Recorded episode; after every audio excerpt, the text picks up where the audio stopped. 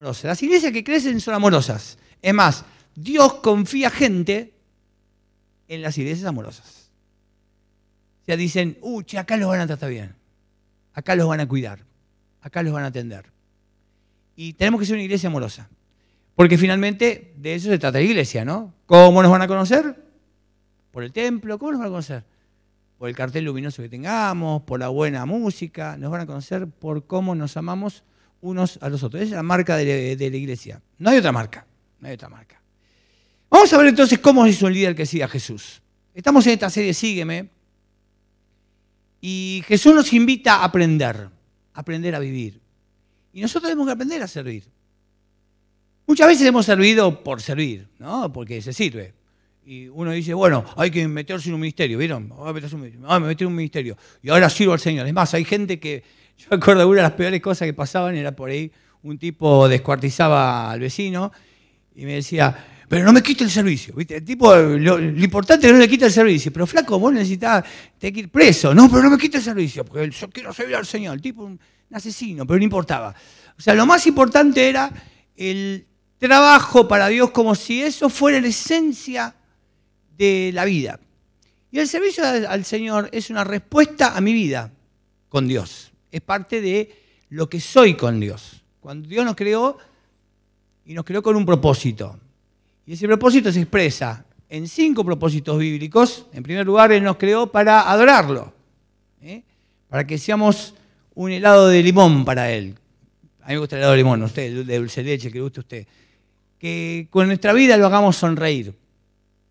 Y es el propósito de tu vida acá en la tierra, que vos hagas sonreír a Dios. Adorar no es cantar las canciones lentas, ¿vieron? Ahora cantamos la canción de adoración y se ponen todos lentos, no. Adoración es una vida de adoración. Dios te creó para honrar a Dios con tu vida. Dios te creó para ser cada día más como Él. Para ser como Él, caminar como Él. Por eso en esta serie sígueme. Caminar como Él, tener su forma de pensar, de hablar, de caminar, de decidir. Pero Dios también te creó para tener comunidad y por eso la familia de fe y los grupos pequeños y por eso es tan importante que estés en un grupo pequeño. Necesitas un grupo pequeño, ¿eh? necesitas un grupo pequeño. Si no, te perdés la comunidad. La comunidad no se genera el domingo, se genera en un grupo pequeño. Y Dios te creó para servir a tu prójimo. Y eso es el servicio, eso es lo que vamos a hacer, servir a nuestro prójimo.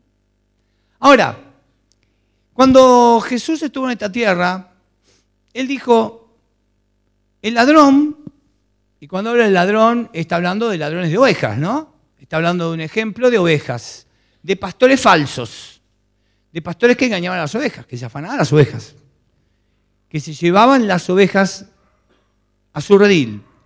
Dice, solo viene para qué cosa? Robar, matar y destruir. Y Jesús dijo, yo he venido para que tengan vida y para que la tengan en abundancia. Yo soy el buen pastor. O sea, yo los puedo llevar a, una buena, a, un, buen liderazgo. Y Jesús en esta, en esta noche nos quiere ayudar a que descubramos cuáles son los pastores falsos, ladrones, que pueden robar tu ministerio y tu servicio al Señor. Y qué hace que muchas veces el liderazgo cristiano fracase. Porque se llena de valores que no son los valores de Jesús y que en muchos lados está. Pero que esté no significa que esté bien. Por eso vamos a analizar eh, aquellos pastores falsos que nos arruinan esta vida abundante que Dios quiere que tengamos como siervos para servir a otros. Nuestra tarea cuando uno sirve al Señor es bendecir a Dios y a nuestro prójimo, ¿verdad? Nunca servimos para nosotros, ni para un puesto, un cargo, todas esas cosas que fueron eh, agendadas en las iglesias porque nos ocurrió, pero nada que ver con lo que es lo bíblico. Estamos sirviendo, no hay cargos, eh, ni aún a veces la palabra ministro, ¿no? Porque finalmente somos todos ministros, somos todos servidores, personas que nos dedicamos a caminar con Jesús con otros, dando nuestros dones, lo que somos. Y los pastores e impostores prometen vida pero te llevan a la muerte, roban tu pasión, el ministerio, también te matan la visión y destruyen tu reputación. Y te hacen tener un liderazgo crítico, cínico y finalmente un liderazgo que no da fruto. Por eso vamos a ver algunas cosas interesantes que son los pastores impostores que pueden arruinar tu vida. En primer lugar, la certeza. ¿Qué es la certeza? Creer que lo sé. Creer que yo sé. Creo que yo sé hacer las cosas. Creo que yo tengo la posta, ¿no? Que no tengo nada que aprender, que nadie me tiene que decir cómo hacer las cosas. ¿Y esto qué trae? ¿Qué les parece? Cuando uno vive así su servicio, cualquier área en la vida, ¿qué es lo que trae? Orgullo. El orgullo es una de las peores barreras de cualquier servicio. Y ustedes conocen miles de personas que sirven al Señor, pero que son orgullosas. ¿Y cómo es su ministerio? Bueno, podrá ser reconocido, pero es un fracaso entre los valores de Jesús. Y si uno quiere servir de verdad al Señor, uno tiene que romper con la certeza, porque si no, no sigo el buen pastor. Cuando uno tiene certeza, cuando uno pone la certeza, lo que sabe, la experiencia, los años que tiene en todo esto, lo único que produce es que todos los que están trabajando con él terminen mal. No puedan crecer, no puedan desarrollarse, te estanca en tus esquemas, en tu forma de pensar. Yo tengo una forma de pensar y listo. El que no entra en mi forma de pensar se va. Te detiene, te enquista, te empequeñece y los demás sufren. En algunos casos se habla hasta que yo, yo tengo una visión y los demás que no entran en mi visión se mueren todos. Eh, tengo una forma de pensar, que no trabaja de esta manera se va. Y eso puede ser una empresa, pero una iglesia no. Porque la iglesia está liderada por los valores de Jesús. Y Jesús te dice, sígueme. Y necesitas reconocer que si no sos un aprendiz, estás al horno. Si no querés aprender, nunca vas a crecer. un, un falso pastor te dice, ya sé cómo hacerlo. Y lo peor de todo esto es que la búsqueda de la certeza es absolutamente agotadora. Cuando yo creo que lo sé y tengo que defender lo que sé, esto me agota, me agota, me agota mucho, me cansa, me intimida. ¿eh? Entonces, tenemos que, tenemos que aprender. El que no aprende muere. Y en el ministerio, el líder es el techo.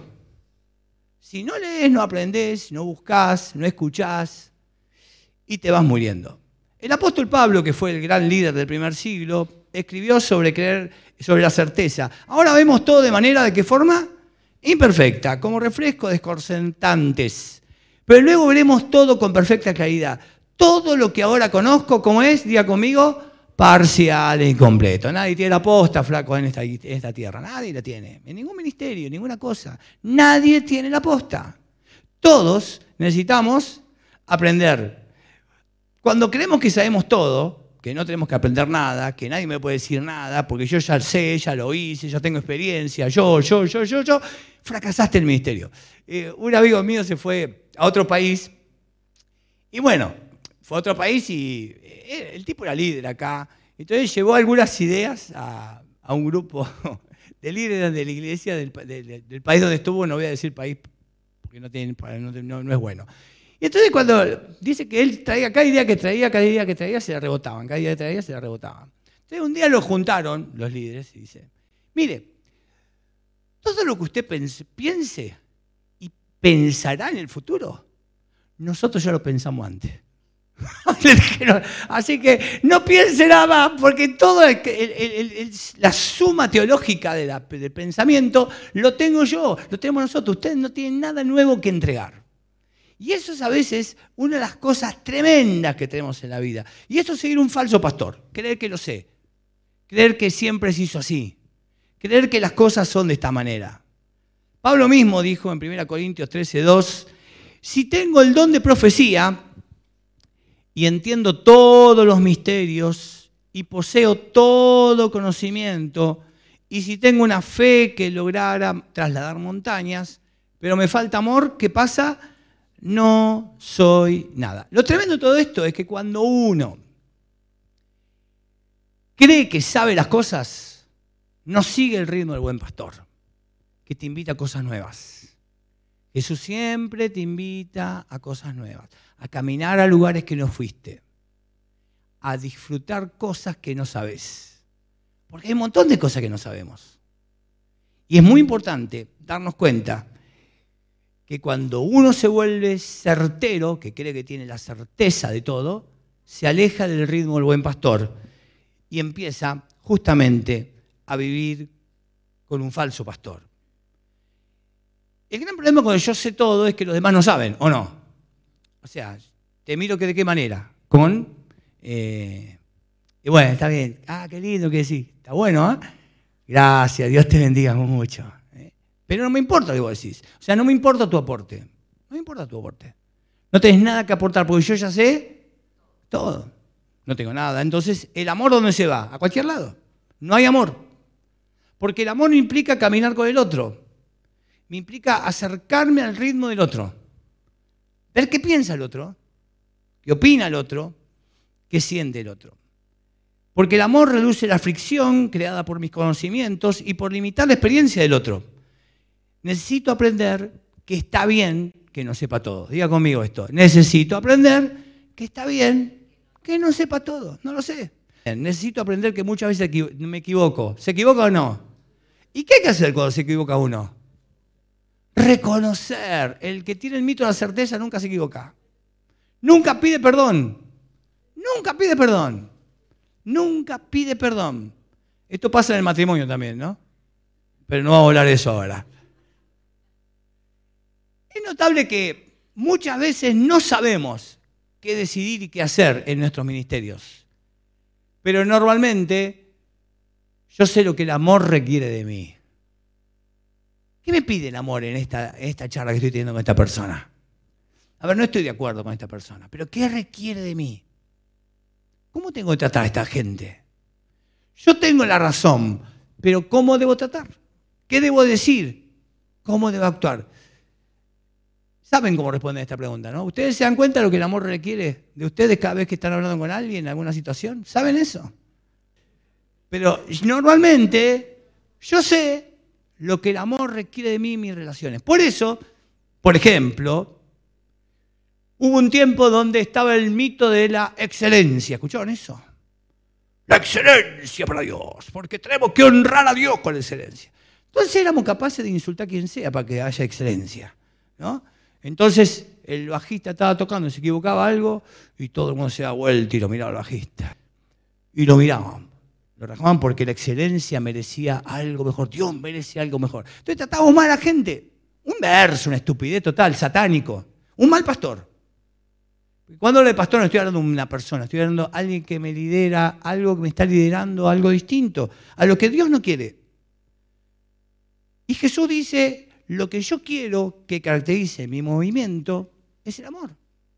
Y cuando no estoy en amor en las relaciones, por ejemplo, qué sé yo, este limpió mal, el otro, qué sé yo, le tiró el sándwich por la cabeza, eh, cada uno, viste, cuando vos ves a alguien que hace algo que no, no te parece bien, el amor es más importante.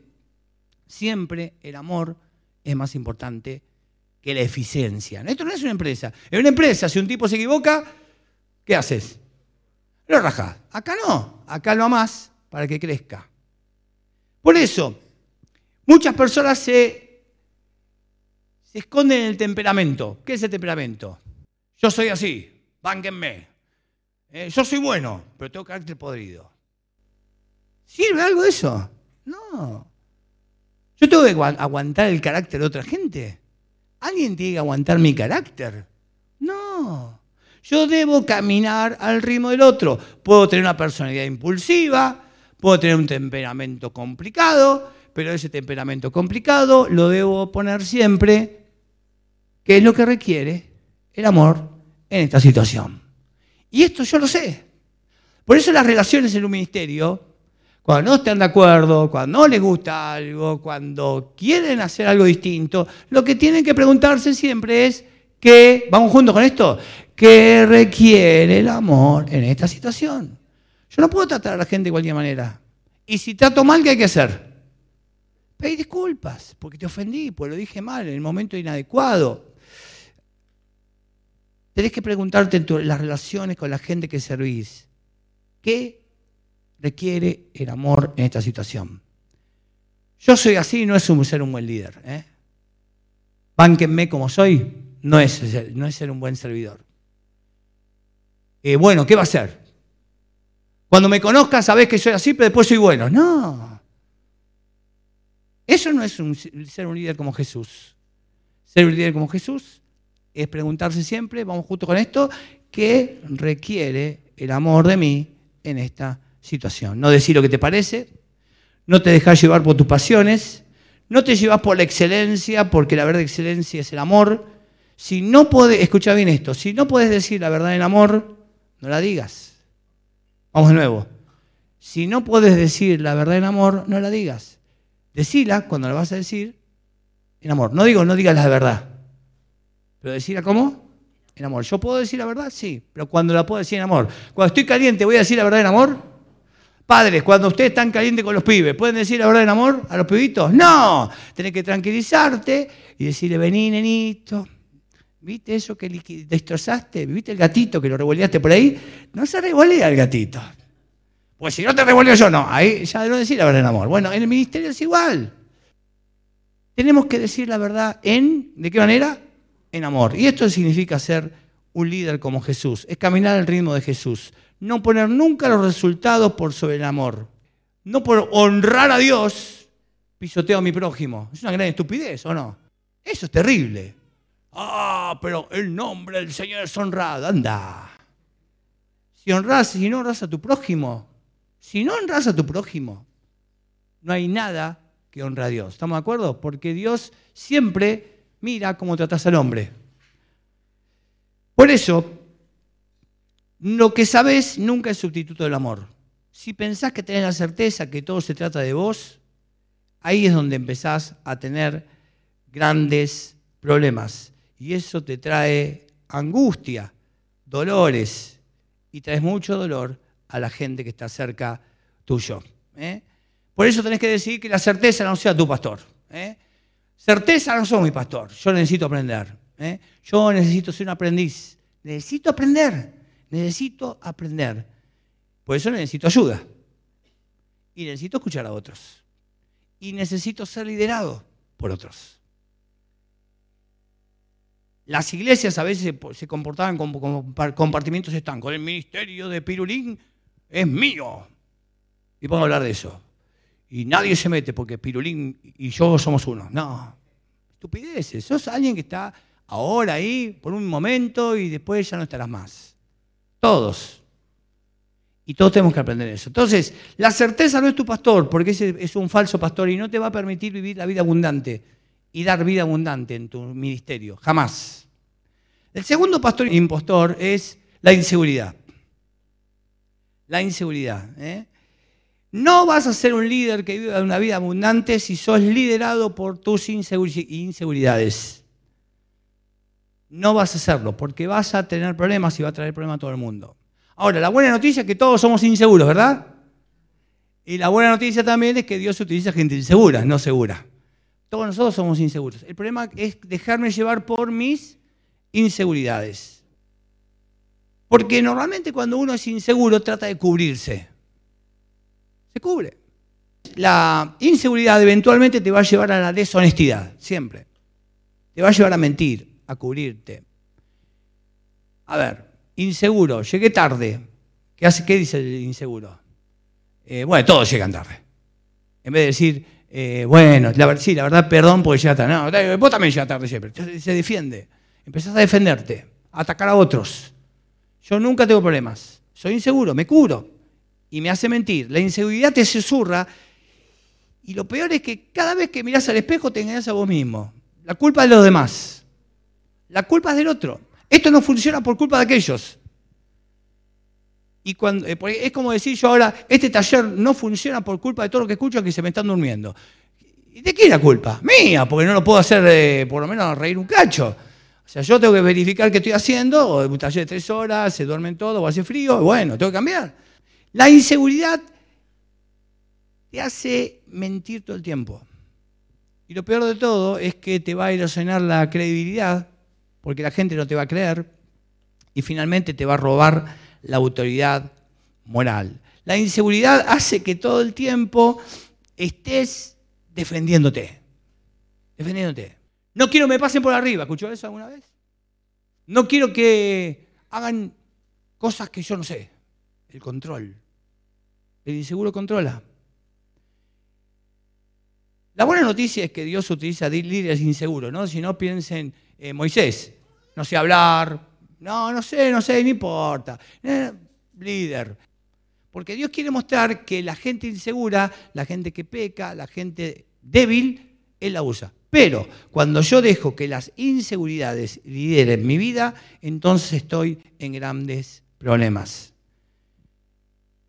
Por eso una de las grandes cosas que uno tiene que saber es reconocer sus inseguridades. La inseguridad que todos tenemos a veces nos hace mentir y nunca encarar los problemas que tenemos. Por eso, una de las claves en la vida, y no simplemente el liderazgo, es que no voy a mentirme a mí mismo, incluso cuando la verdad me haga sentir mal hacia mí mismo. ¿Vamos junto con esto?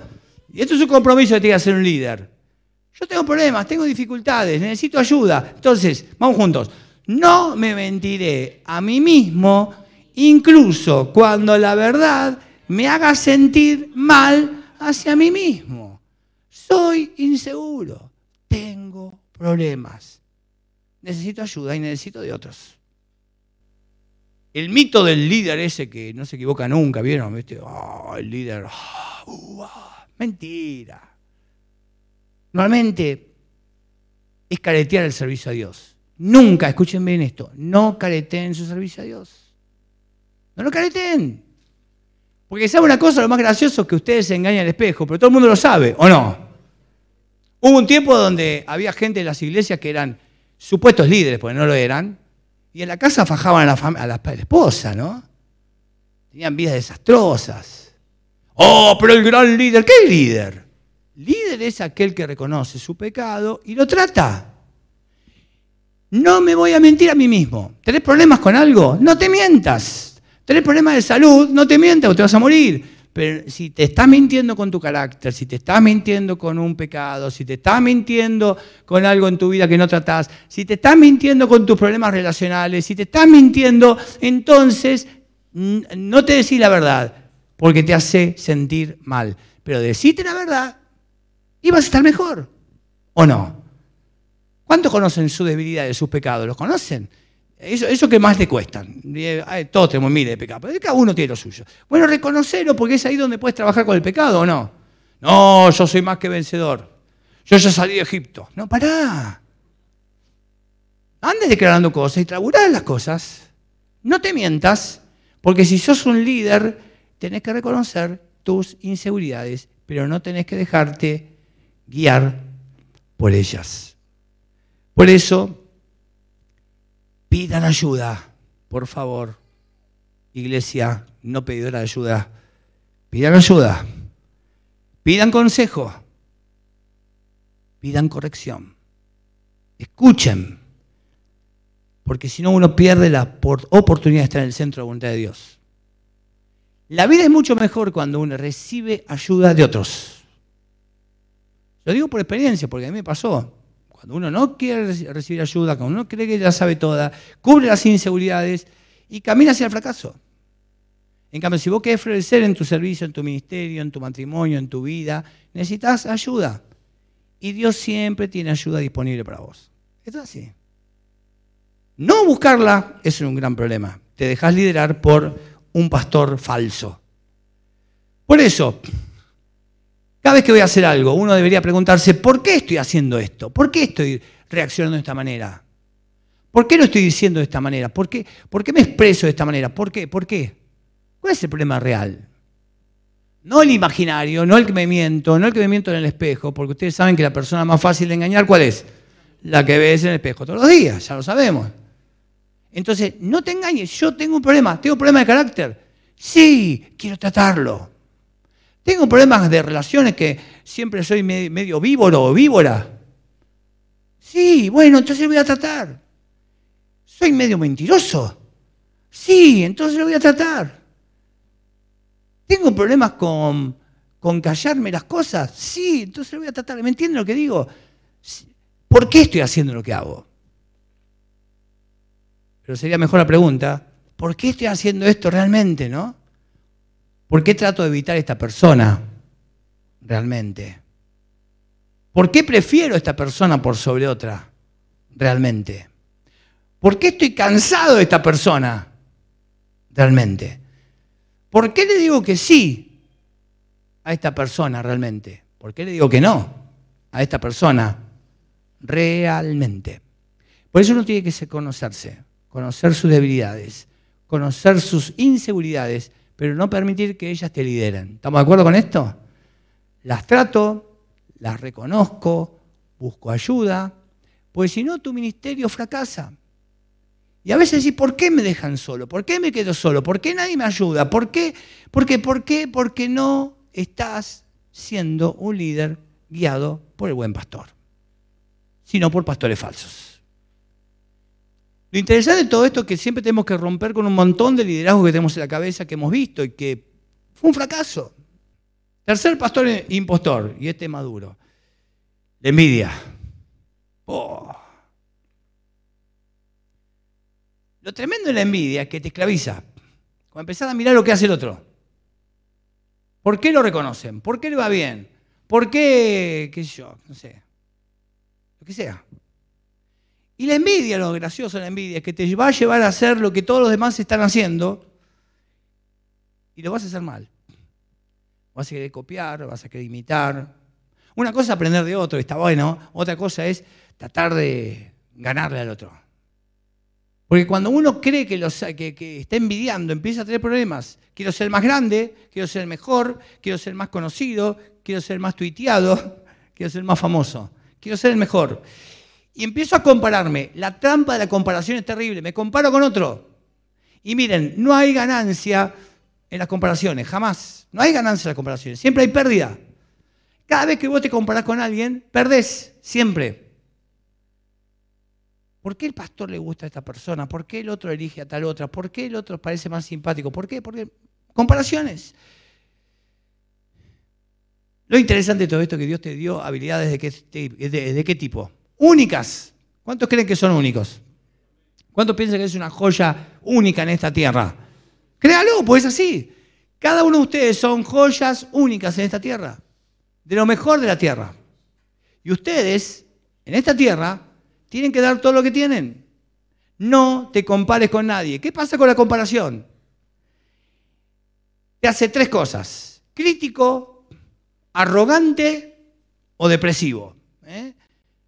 ¿Por qué? Porque cuando uno es arrogante es porque cree que es mejor que otros, ¿no? Uno se vuelve crítico tratando de dañar al otro para más o menos emparejarse. Pero uno es depresivo cuando mira al otro y dice nunca voy a llegar. Por ejemplo, la envidia que hace, roba, mata y destruye. Corres una carrera que no tenés que correr, tratás de vivir el sueño de otro y todo esto te deja exhausto. Tres pastores falsos que seguimos y arruinan nuestro ministerio. La certeza, el creer que lo sé todo, inseguridad y envidia. Hay un montón de pastores falsos, pero estos tres tienen correlación con algo que Jesús viene a hacer con nosotros y que vamos a ver en esta, en esta tarde. Pues yo quiero tener un liderazgo con vida abundante, un liderazgo que de verdad muestre a Jesucristo, que la gente que esté conmigo crezca. ¿Cuántos quieren que en su ministerio la gente que esté cerca suyo crezca? Y que los mejore. ¿Eh? Claro que sí, yo quiero que me mejoren. Que haya mejores gente en todo lo que hagan. Que todo el que se acerque a mí mejore. No que yo sea el techo. Ah, hasta acá, y lo demás miro para abajo. Lo que uno tiene que hacer para tener un liderazgo con una vida abundante es tener una mente abierta. Diga conmigo, mente abierta. Ah, abrazar la incertidumbre. No tengo nada bajo control. No traten de pretender, pretender que tenés todo bajo control porque no lo tenés. Necesito aprender, mente abierta. Bueno, en tu ministerio tienes que aprender todo el tiempo. No hagas las cosas igual que hace cinco años. Y pero hace cinco años funcionaron. Ya está. Hacerá de otra manera. A ver, este es mi sexto pastorado. Cada iglesia es diferente. Cada vez que llego a una iglesia tengo que aprender una cultura distinta. Cada vez que llego a una iglesia tengo que aprender a caminar con la iglesia. Yo vengo con mi librito. ¿Y sabe qué pasa con el librito? ¡Ah! Tiro el librito otra vez. Me tiene cansado. Digo, no, ¿podemos parar un poco de tirar el librito? No, ¿viste? en mi caso tengo que aprender nuevamente. Entonces, voy aprendiendo. Nuevas culturas, nuevas formas, nuevas iglesias, nuevas ideas. Aprender, todo el tiempo aprender. Tiempo de aprender. Miren, hay unas cosas que las iglesias hacen, ¿no? Confundimos la inmutabilidad de Dios con la inmutabilidad de las iglesias. Las iglesias cambian mucho. Siempre se hizo así en este lugar. Mentira, lo primero que vinieron hicieron otra cosa. Le pasa que después vinieron otros, cambiaron, fueron cambiando, cambiando, hasta que cuando vos llegaste las cosas se hicieron así y vos pensaste que se hicieron toda la vida así. Mentira. Mentira. No creer, siempre se hizo así, siempre. Es nuestra identidad. ¿Desde cuándo? Todo cambia. Se crean nuevas identidades y se hacen las cosas de diferente manera siempre. Las cosas eclesiales cambian. Adaptarnos para dar lo mejor en cada uno de nuestros ministerios. Adáptense. Lo que no se adapta en la vida muere. Los líderes son los que tienen que tener la mente más abierta del planeta. Vamos juntos con esto. Los líderes tienen que tener la mente más abierta del planeta. Abierta. El miedo al cambio no es mi Señor, digan conmigo. El miedo al cambio no es mi Señor. Lo que digo es lo siguiente, todo cambia y tenemos que estar preparados. Mente abierta. Por eso es muy importante algunas cosas. Tenés que ser curioso. Curioso. ¿eh? Investigador. Seguía gente de otro equipo. Como hice ayer yo. Ayer fui a la cancha de Independiente, a Huracán. Y para que no, no me mataran, ¿qué hice? Cuando hizo el Independiente. Seguía gente de otro equipo. ¿Qué significa? Escuchá gente que no opina como vos. Escuchá gente que no opina como vos. Está bueno eso. Es raro, ¿viste? Pues no te gusta. Escuchá gente que no opina como vos. Escuchá gente que no opina como vos. ¿eh? Tenemos que perder el miedo, aprender de otros. Aclate la fe, pero dejate llevar por otras ideas. Escuchá gente que no opina como vos. En segundo, tercero, no le temas a las ideas nuevas. ¿Viste? Cuando viene alguien con una idea nueva, no tenga miedo. Ah, no, no, no, nunca así. No, no le tenga miedo. Escuchá personas de otro contexto, que vengan de otros lugares. Lee, investiga. Analiza primero algo, después criticalo. Porque hay veces que nosotros enseguida así, no, no, esto es así, porque vamos, no, analizalo, escuchá, escuchá la opinión del otro, escuchá por qué opina. No te cierres directamente porque no te gusta, porque es gris, no hay blanco y negro, la vida tiene un montón de colores. El pecado es pecado, pero todo lo demás tiene un montón de colores, ¿me entienden esto? Las costumbres, las formas, las ideas. Y no tengas miedo. Por eso, uno tiene que dejar de poner palos en la rueda en los ministerios. Los líderes no ponen palos en la rueda de los ministerios. Digan conmigo, los líderes no ponen palos en la rueda de los ministerios. No ponen reglas inservibles que te gustan a vos pero no a los demás. Porque los líderes de mente cerrada, ¿qué hacen? Cierran mentes. Los líderes de mente cerrada cierran mentes. Y tenemos que decir, Señor, no quiero tener una mente cerrada. Un liderazgo como que sigue a Jesús tiene manos abiertas. es generoso. Generoso en todos aspectos. ¿eh? Un líder tiene que ser generoso. De paso, los líderes deben diezmar. Porque muestran su generosidad. Dicen, Creo en Dios y diezmo y entrego. Si no diezmas, no podría ser líder. Porque es incoherente.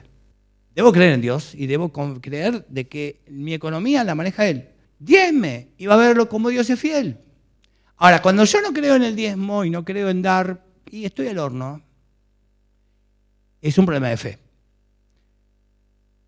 Yo vengo de familias diezmeras de siempre, de chiquito. Mi abuelo diezmaba, mi mamá diezmaba, nosotros diezmamos y nunca nos faltó nada y siempre nos sobró.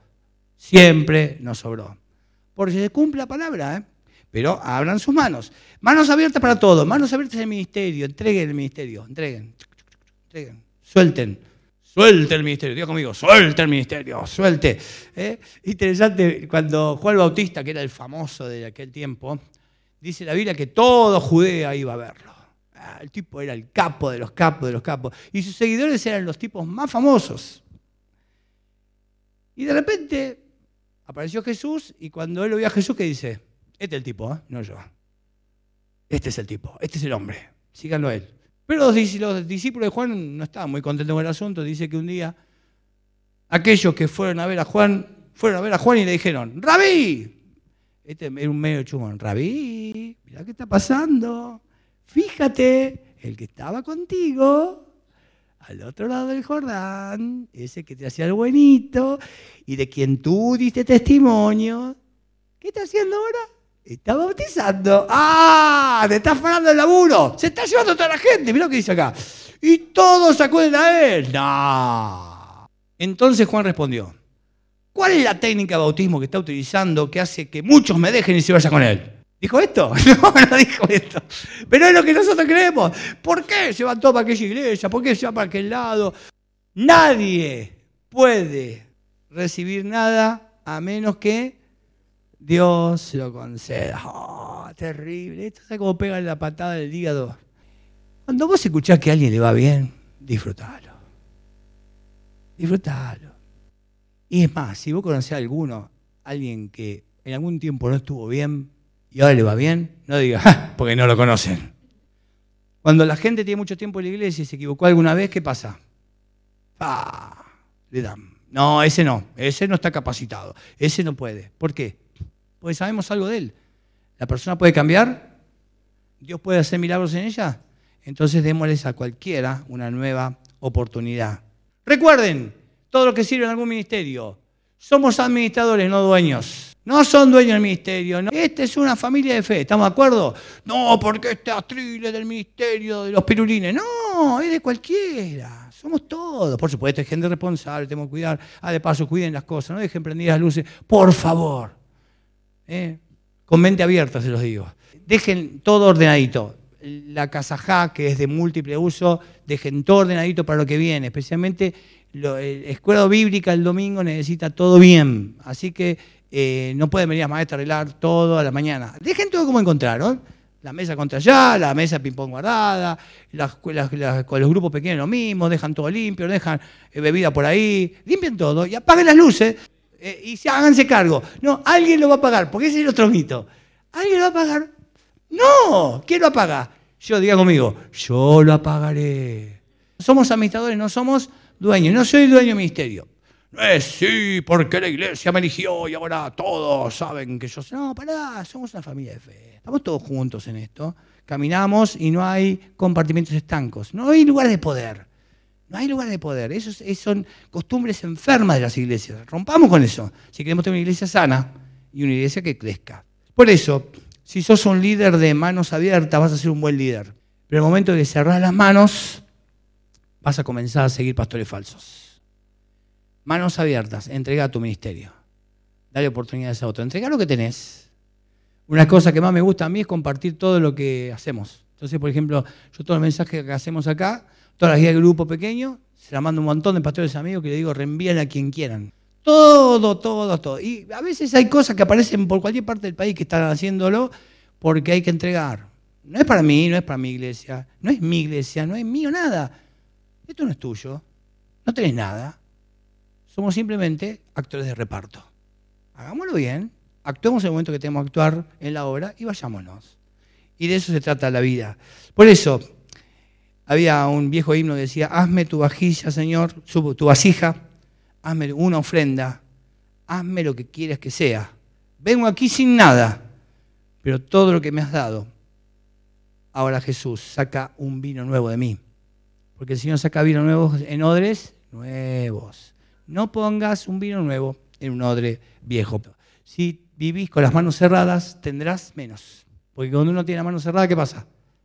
En todo aspecto, económicamente lo mismo. ¿eh? Por eso cuando vos no entregás, no sos generoso, no das el diezmo y no sos generoso con la gente, tenés menos. Y a veces tu crisis económica tiene que ver con eso, no, tener mano abierta. ¿eh? La gente que más entrega, más recibe, porque tenés más manos para recibir. Cuando vos tenés la manito cerradita, chao. Tengo que tener manos abiertas, porque no voy a tener menos para ofrecer. ¿Cuántos quieren tener para ofrecer más? ¿Eh? Entrega, da, solta, divertite. Necesito tener un corazón abierto para que Dios lo trate. Dios tiene que tratar mi corazón. Permanentemente, ¿verdad o no? Permanentemente. Un líder debe dejar que Dios trate su corazón permanentemente. Un líder no cambió en el año 1913. No se basa en la experiencia religiosa que tiene, ni en la cantidad de pastores que escuchó. Por eso vos, ¿no? ¿Con quién estuviste? ¿Qué hiciste? ¿Qué título tuviste? ¿Qué hay en tu corazón? no tu experiencia religiosa, no tus conocimientos. Por eso Pablo dijo, abandonen toda, ¿qué cosa? Amargura. Yo no puedo ser un siervo del Señor que sigue teniendo amarguras por el pasado. Debo soltar la amargura. Ira. No puedo ser un siervo, un servidor enojado. Que la gente tenga miedo de hablarme. Ira, enojo, enojo, no andes enojado. No ando en los gritos, ¿no? Calumniando, mintiendo. Hablando mal de otro con otro, ¿no? Y sí, seguramente habrá sido Juanito el que hizo eso. Los jóvenes fueron que tiraron todo tirado. Basta de gritos, basta de calumnias. ¿eh? No puedes dejar que la amargura sea tu pastor, que las mentiras, que el hablar mal de otros. No puedes dejar que tu mal carácter sea tu pastor. Lo bueno de todo esto es que Jesús nos invita y nos dice, ven, sígueme. Quiero enseñarte a vivir. Quiero enseñarte a servir. Quiero enseñarte a que seas mejor. Porque el pastor, ¿qué hace? Llama a las ovejas por sus propios nombres. Y eso es lo que hace en esta noche Jesús por vos. Te llama por tu nombre. Ellas escuchan su voz y él qué hace? Las guía hacia afuera. Y cuando las ha sacado a todas, el pastor camina delante de ellas. ¿Y qué, qué hacen ellas? Lo siguen, porque conocen su voz. ¿Quieres tener un liderazgo con vida abundante? Seguí al pastor verdadero. No sigas los pastores falsos, como la certeza, como tus inseguridades y como la envidia. Ten una mente abierta, reconociendo que no conoces todo y que necesitas ayuda. Ten manos abiertas para entregar tu ministerio y para ser generoso y ser un hombre, una mujer que diezma, ni entrega, ni ofrenda, ni dan a otros y finalmente un corazón abierto para que sea analizado por Dios permanentemente. Mira mi corazón, Señor, si hay alguna maldad en mí. Porque finalmente lo más importante en tu vida, ¿qué es? Tu relación personal con Jesús, seguirlo a Él, escucharlo. Por eso no puedes ser un líder automático que no escucha a Dios, que no busca a Dios, que no tiene tiempo con Él, que no ora, que no se apasiona por su palabra. Tenés que hacer eso. Porque lo que recibís es lo que das, ¿no es cierto? Si no das técnicas. Yo podría hablar mil cosas de estas técnicas, pero lo que necesitamos recibir que es presencia de Jesús. Y cuando uno sigue al Señor, cuando uno cada día está más cerquita de su oído, de su corazón, camina cerca de Él. Ah, el camino se hace más lindo porque te enseña, ¿no? Ven, da un paso de fe. ¿Y por qué es lo más importante de tu vida? Porque Él y solo Él es tu buen pastor. Invito a cerrar tus ojos y vamos a hablar con Dios. Servir al Señor y a tu prójimo es lo más bonito que te puede pasar en la vida. Es una forma de lo que vas a hacer en el cielo. En el cielo vas a estar sirviendo a Jesús también. No te va a quedar todo el día en una nube, vas a estar sirviendo. Así que esta es una prueba. Esta vida es una prueba. ¿eh? Es una prueba. Señor, gracias por la oportunidad de servirte. Gracias por usarnos con nuestras inseguridades. Pero no vamos a permitir, Señor, que las inseguridades sean nuestro pastor. Gracias, Señor, por darnos un montón de conocimientos, ideas. Pero no vamos a dejar que la certeza sea nuestro pastor. Señor, gracias por darnos capacidades. Pero no vamos a dejar que la envidia sea nuestro pastor, Señor. Queremos tener mentes abiertas para descubrir lo que hay que hacer ahora en este tiempo, en nuestro ministerio, en nuestra iglesia. Queremos tener manos abiertas para ser generosos en lo que hacemos en nuestro ministerio, que nada es nuestro, Señor, que todo es tuyo, que vinimos sin nada y nos vamos a ir sin nada de este lugar. Y Señor, con un corazón abierto para que lo analices y para que podamos entender aquellas cosas que debemos permitir que tu Espíritu transforme nuestra vida. Queremos estar profundamente relacionados con vos. Profundamente relacionados con vos, cada día. Por eso decidimos buscarte, caminar de tu mano, escuchar tu susurro en nuestro oído. Gracias porque podemos ser líderes que siguen a Jesús. En tu nombre oramos. Amén y amén.